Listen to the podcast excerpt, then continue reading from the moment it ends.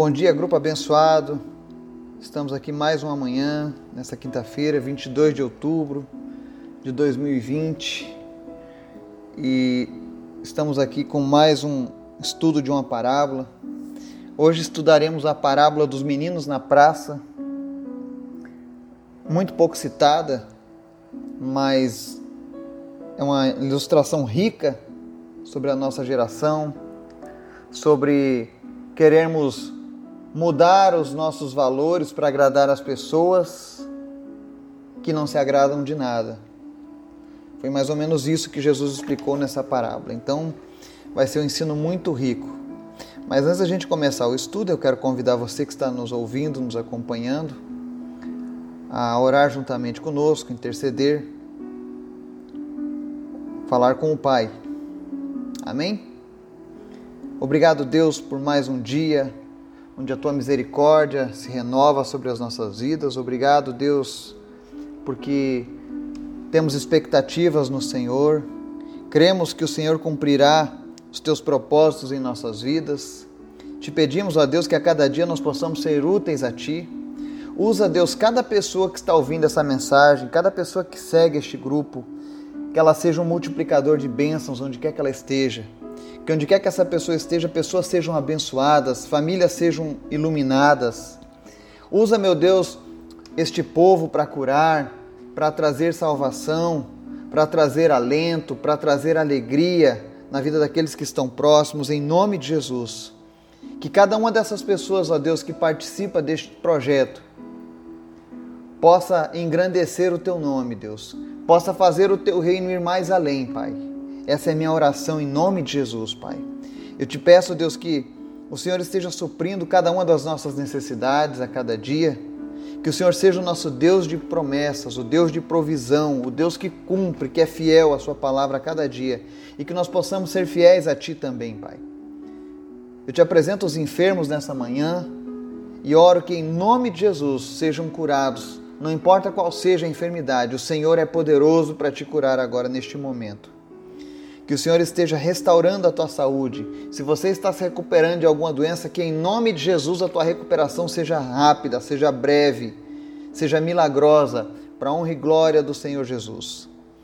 Nós queremos te louvar, meu Deus, por esse dia que o Senhor tem preparado para as nossas vidas. Que seja um dia, meu Deus, que todas as coisas cooperem para o bem daqueles que te amam, ou seja, que nós possamos ver a tua mão cuidando de cada um de nós em cada momento do nosso dia.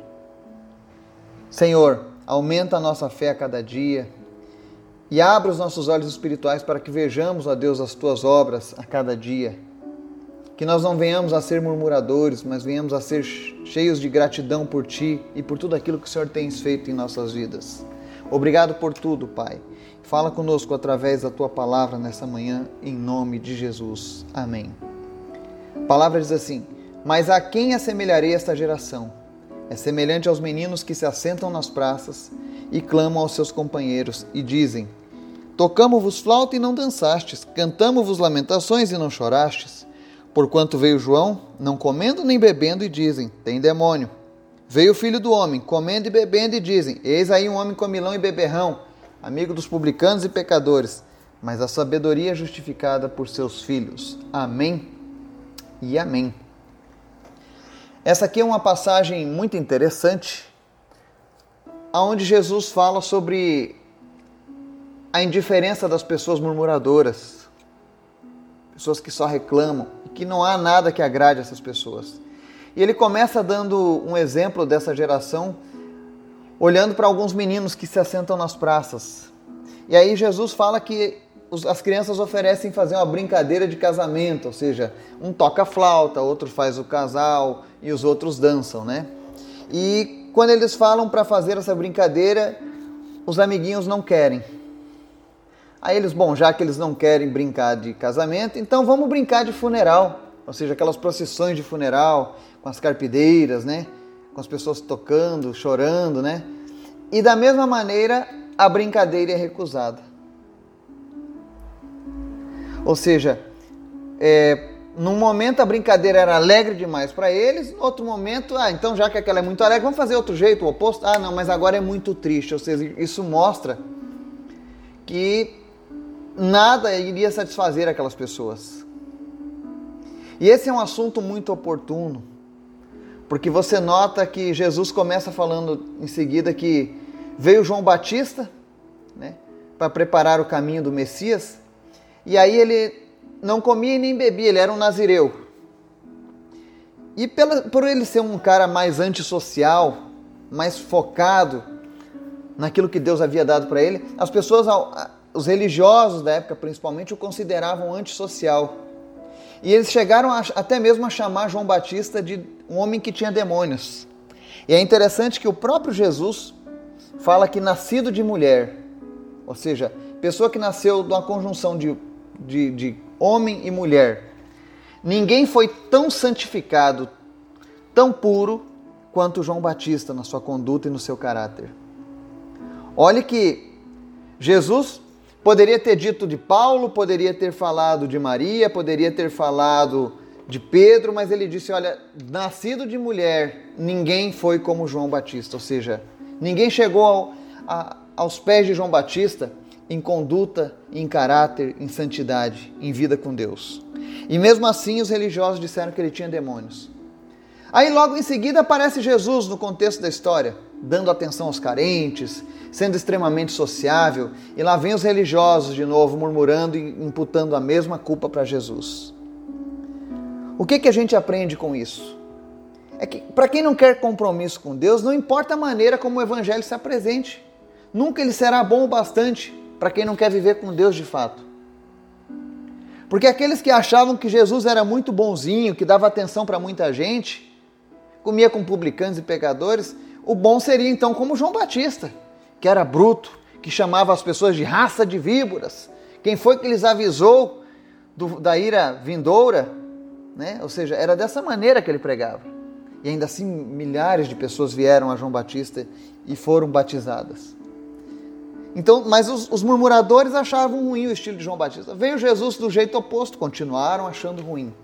Qual é a primeira lição que nós temos nisso? É, nós não devemos moldar o evangelho ao gosto das pessoas. Recentemente, o mundo está sofrendo aí uma, uma grande reviravolta no meio cristão, principalmente.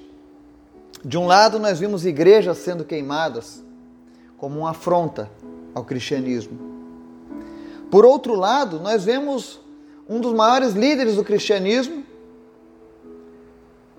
amoldando seus conceitos e pensamentos para que ele possa agradar uma, uma, uma, uma parte das pessoas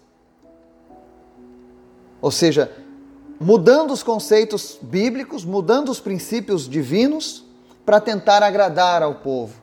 E a Bíblia nos mostra, através da palavra do próprio Jesus, que isso não será possível.